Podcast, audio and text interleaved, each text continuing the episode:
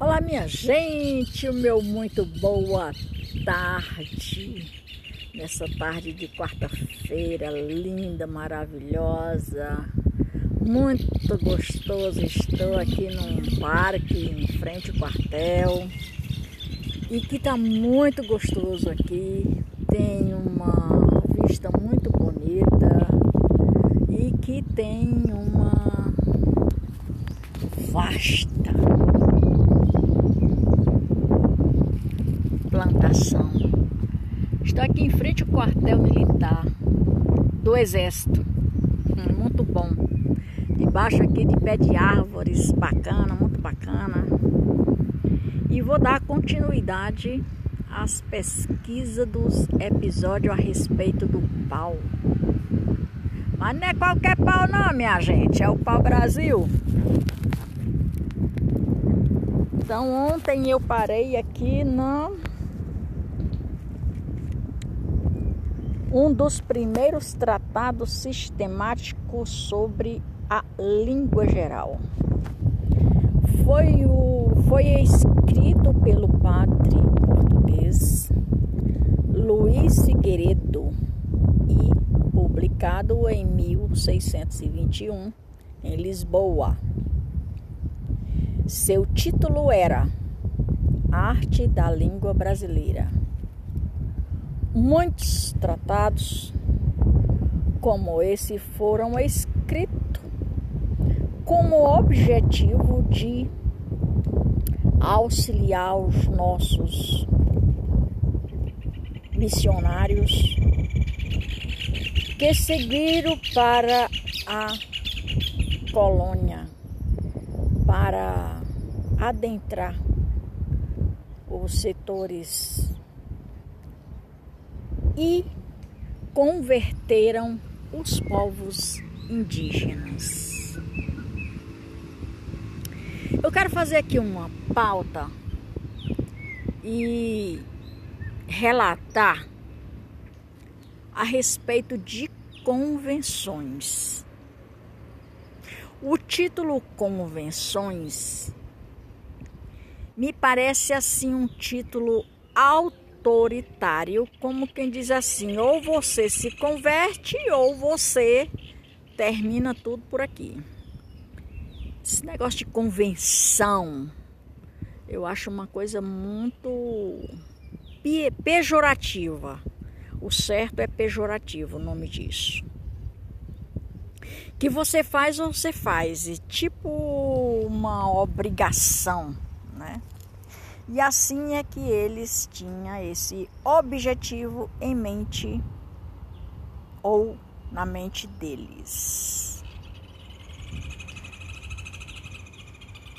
E aí, dando continuidade a respeito dos povos indígenas, outro exemplo já no fim do século XVIII é o de dicionário Amanimon ou Anônimo.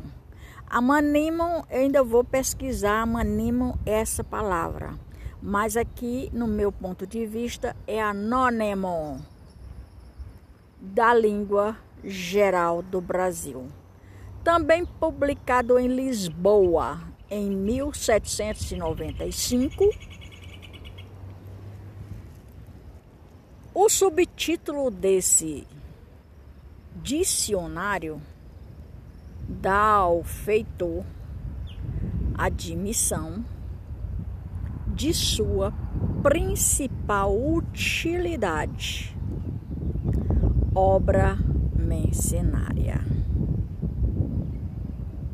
obra necessária. Obra mercenária vem de missionários, que dá outro sentido, mas aí é uma outra história. Depois eu converso sobre isso.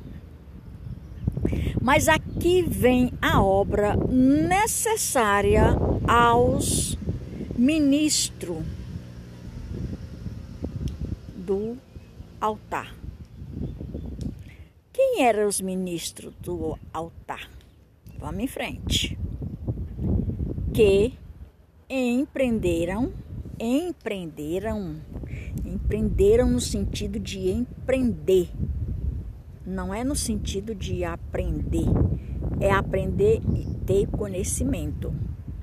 De empreendedorismo, esse sentido me dá aqui um norte de empreendedorismo, que é a convenção de tantas e de milhares de almas que ainda se aclamam,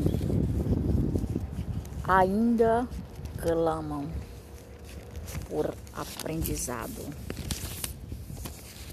ainda clamam por conhecimento.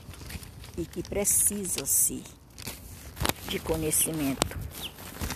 Eu, por exemplo, eu fiz um uma ligeira pesquisa hoje a respeito do colégio, dos colégios que eu estudei e que alguns professores eu até hoje estou para saber do nome. Por que Maria de Fátima? Porque eles não apareceram na sala de aula. Simples assim. Isso na década 2013 e depois pela e depois e depois pelos vastos sertões do Brasil. Isso aqui é a continuidade do conhecimento expandir aos indígenas pelos sertões respeito da fé, pregar a civilização dos indígenas para aprenderem outras línguas ou linguagem geral, como diz os comandantes, né?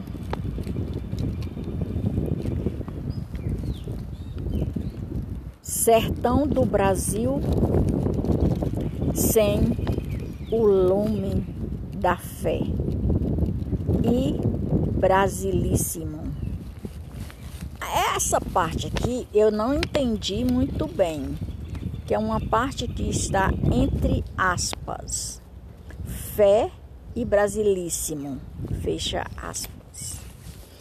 Para além do uso apenas por parte dos missionários jesuítas, a língua geral tornou-se no século 17 e 18. O principal idioma falado no século do Brasil colônia, superado pelos portugueses.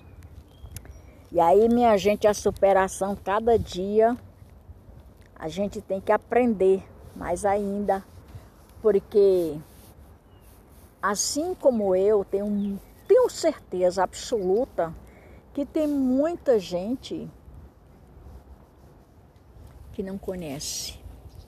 Eu percebo que eu falo errado, eu percebo que eu falo arrastado, eu percebo que eu preciso melhorar a situação da língua portuguesa na minha vida. Isso é fato. Né? Mas, como eu não gosto de perder as minhas origens, eu tenho que melhorar, lógico, óbvio. Agora, como mudar total, isso eu tenho certeza que nunca. Pois é. Aí vamos lá. Os bandeirantes paulistas, que quando os portugueses vieram eles permaneceram primeiro em São Paulo. E ainda vou pesquisar o porquê o nome São Paulo, mas isso é uma outra história. Bom, os bandeirantes paulistas, por exemplo, avaliaram, avaliaram-se da língua geral e também apregoavam em suas expedições pelo sertão adentro. Muitos nomes de rios, vales e cidades do interior de São Paulo, Goiás, Maranhão, Ceará, Amazonas, resultado do uso da língua geral. Minha gente, é, essa língua geral e da qual nós temos conhecimento até hoje, que continua aperfeiçoando nós continuamos aperfeiçoando a linguagem geral brasileira, que ela veio de uma descendência de Portugal. Ela veio de uma descendência dos portugueses e que, através dos padres jesuítas, que inclusive muito citado, o padre Manuel da Nóbrega, é, nos trouxe esse presente, presente de Deus para nós. É tanto que na época que eu estudava, devastação na escola de aprendizado da língua portuguesa, os nossos professores, o meu, o seu, eu tenho certeza disso, não falavam corretamente muitas coisas. Eu já peguei um livro de português, da linguagem portuguesa, que eu tive que parar de ler, porque senão eu ia ficar doida. É muito conhecimento, muito bom, vasto conhecimento com todos os R's e S's. Para você chegar ao ponto de aprender esse negócio, meu amigo, precisa séculos para você aprender a língua portuguesa. Entretanto, eu digo assim: eu, Maria de Fátima Braga da Silva Amor Oficial, aprendi muito pouco a língua portuguesa, a nossa língua portuguesa. Ah, tá. Mas aí o que, que você vai fazer? Você vai continuar falando assim, sim, do meu jeito, a minha linguagem original. E eu te digo mais uma coisinha: é muito bom falar bonito, é muito bom trazer boniteza. Não sei, não sei. Para mim, Falar bonito é simplesmente falar bonito.